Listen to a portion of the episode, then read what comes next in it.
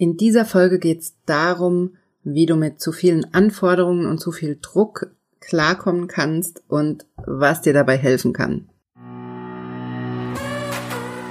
Herzlich willkommen zu Weiblich Erfolgreich, deinem Karriere-Podcast. Hier geht es darum, wie du deiner Karriere einen neuen Kick gibst und endlich zeigst, was du kannst. Ich wünsche dir ganz viel Spaß bei dieser Episode.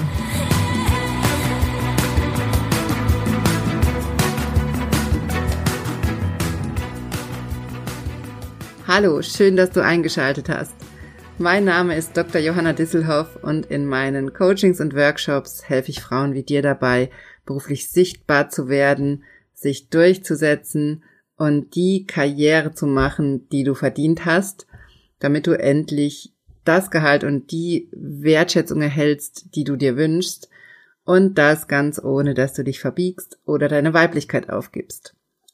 Ich freue mich sehr, dass du eingeschaltet hast und in dieser Folge geht es um das Thema Anforderungen und Druck und wie du damit umgehen kannst. Also gerade wenn wahnsinnig viele Anforderungen auf einmal auf dich einprasseln, wenn von allen Seiten Druck kommt, du dir vielleicht noch selber Druck machst und du überhaupt nicht weißt, wie du da wieder Land gewinnen sollst, wie du da wieder klarkommen sollst und was du tun kannst, um da wieder rauszukommen aus dieser Stressfalle und aus diesem Druck.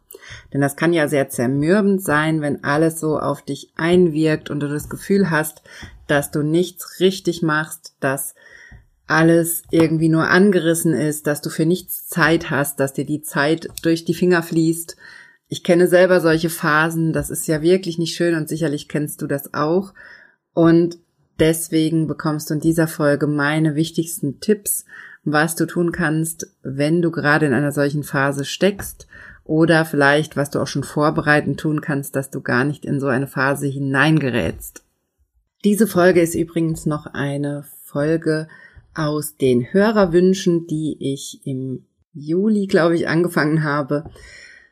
Da hatte ich auf Instagram und auch hier im Podcast gefragt, wozu ihr euch unbedingt eine Folge wünscht. Und zwei Folgen dazu hatte ich schon gemacht und jetzt kommt die dritte Folge da geht's eben, wie gesagt, um das Thema Umgang mit Druck und tausend Anforderungen. Was kann ich dann tun? Und es kommt auch noch eine Folge, die ihr euch gewünscht habt, und zwar zum Thema Selbsthypnose. Die kommt auch auf jeden Fall noch, da werde ich auch was zu erklären. Und natürlich kannst du mir auch immer schreiben, wenn du unbedingt eine Frage beantwortet haben möchtest von mir oder wenn es ein bestimmtes Thema gibt, wozu du dir eine Podcast-Folge wünschst. Also schreib mir gerne, ich nehme das immer mit auf meine Liste und ich mache auch immer mal gerne wieder so eine Serie, wo ich drei, vier Themen aufgreife und dazu meine Meinung oder Tipps preisgebe. Also lass uns mal einsteigen zu der Frage, wie du mit zu hohen Anforderungen und ganz vielen Anforderungen, die auf dich einprasseln und dem extremen Druck umgehen kannst. Solche Arbeitsphasen kennt, glaube ich, jeder. Und der allererste und wichtigste Schritt meiner Meinung nach ist es, erstmal Grenzen zu setzen. Also erstmal eben nicht unmöglich viel Zeit zu investieren in die ganzen To-Dos, um irgendwie zu versuchen, da Fuß zu fassen, sondern erstmal die Arbeitszeit klar begrenzen. Denn eine wichtige Regel im Zeitmanagement lautet, Arbeit dehnt sich so weit aus, wie man ihr Raum gibt. Und je mehr Raum ich ihr gebe, desto größer werden die Projekte, desto mehr Zeit stecke ich rein und desto mehr Zeit brauche ich auch. Und deswegen ganz, ganz wichtig als allererstes mal Grenzen setzen. Und gerade in so einer stressigen Phase brauchst du das auch noch mehr als sonst, denn du brauchst natürlich auch die Freizeit, um dich zu erholen. Dieser Stress, der laugt uns ja auch körperlich wahnsinnig aus und Stress ist die Hauptursache für ganz, ganz viele Krankheiten. Und deswegen ist es natürlich wichtig, dass du dir auch ein Arbeitsende zum Beispiel setzt jeden Tag oder auch am Wochenende dir wirklich Pausen einplanst, wo du was für dich tust, wo du was Schönes machst und wo du vor allem auf andere Gedanken kommst, um eben aus diesem Stress und dem Druck rauszukommen. Und deswegen ist es wichtig, Grenzen zu setzen. Aber mit Grenzen setzen meine ich auch, dass du zum Beispiel, wenn du angestellt bist, auch deinen Vorgesetzten ganz klar kommunizierst, dass eine Grenze bei dir erreicht ist und dass du das alles nicht schaffst. Also, dass du das deutlich sagst, dass es nicht funktioniert. Und das ist ein Thema, das fällt gerade uns Frauen im Job oft sehr, sehr schwer, weil wir dann das Gefühl haben, dass wir nicht mithalten können, dass wir uns Blöße geben, dass wir nicht belastbar sind. Aber wenn einfach von dir verlangt wird, dass du doppelt so viel arbeitest, wie du es eigentlich solltest oder was du eigentlich in deiner Zeit schaffen könntest, dann musst du das kommunizieren. Diese Verantwortung liegt ja bei dir. Denn Vorgesetzte sehen das nicht unbedingt immer oder haben es auch nicht unbedingt immer in der Hand. Aber wichtig ist, dass du es kommunizierst und es klar rückmeldest, dass es zu viel ist.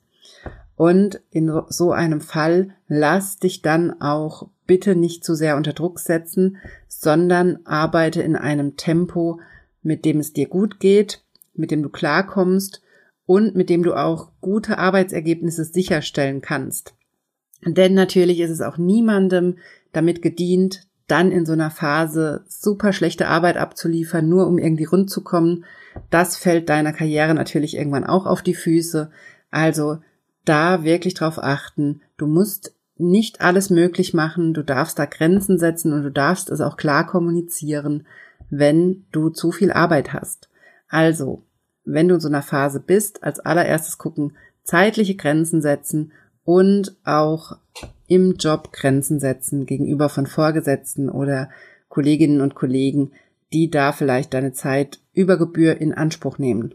Wenn du selbstständig bist, dann ist das natürlich ein bisschen schwieriger, aber auch da gilt erstmal Grenzen setzen, erstmal die Arbeit begrenzen und natürlich auch erstmal reflektieren und merken, dass es zu viel ist. Hast du dir zu viele Projekte aufgehalst? Ich kenne das. Man hat als Selbstständige immer Phasen, in denen man Panik hat, dann auf Kundensuche geht, Kundenakquise geht, dann auf einmal drei neue Projekte an Land gezogen hat, die aber alle gleichzeitig bearbeitet werden sollen, dann vielleicht noch ein Kind zu Hause hat, dann kommt der Corona-Lockdown und dann hat man ein riesiges Problem. Und genau deswegen, in dem Fall kommst du natürlich aus so einem Projekt oder so einem Auftrag jetzt nicht mehr unbedingt raus und das willst du vielleicht auch nicht.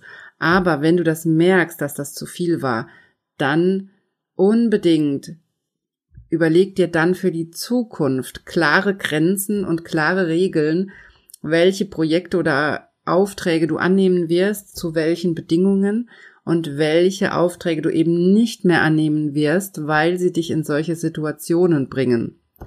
Also ganz, ganz wichtig, das geht auch als Selbstständige, dass du Grenzen setzt und eben für dich entscheidest, welche Art von Aufträgen sind praktikabel und welche eben nicht mehr. Und das ist ganz, ganz wichtig. Und dazu gehört natürlich auch als Selbstständige, dass du einen ordentlichen Preis kommunizierst und dass du eben nicht Aufträge annimmst, die furchtbar viel Zeit schlucken, aber wenig Profit abwerfen, denn das bringt einen dann auch ganz oft in so eine schwierige Lage. Und das ist oft so ein Fehler, den man am Anfang macht, dass man diese Aufträge annimmt, die wahnsinnig viel Zeit schlucken, weil man denkt, man hätte keine Alternative. Und auch da möchte ich dich ermutigen, dass du da vorsichtig bist und dass du klare Preise kommunizierst, von denen du dann leben kannst und die dir auch genug Zeit verschaffen, um so einen Auftrag ordentlich abzuarbeiten. Also ganz wichtig, Grenzen setzen, zeitlich, inhaltlich und auch preislich. Das ist natürlich auch eine Art von Grenze, die du setzt, denn damit schließt du bestimmte Aufträge auch aus. Zweites Thema, was ich dir hier mitgeben möchte, ist das Thema Perfektionismus.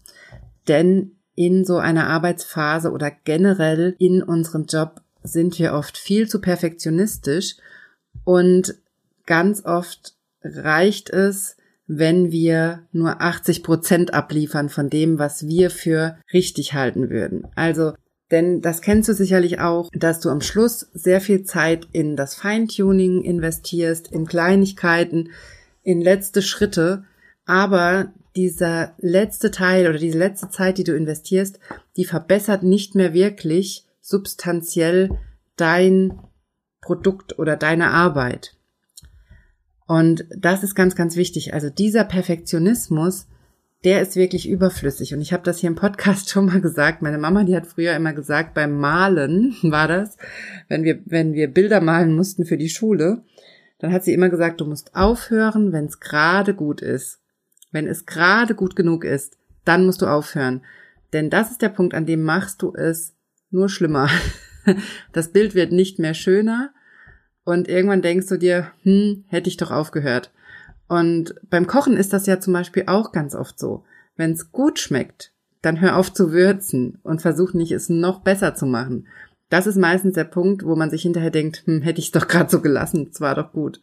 So, und dieser Punkt funktioniert oder dieser Tipp funktioniert auch wunderbar beim Zeitmanagement.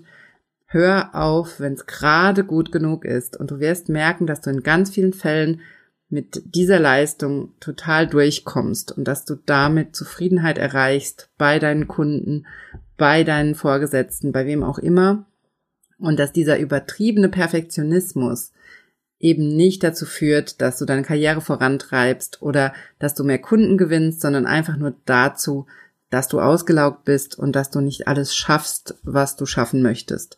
Also, komm weg vom Perfektionismus und versuche dann aufzuhören, wenn es gerade gut ist.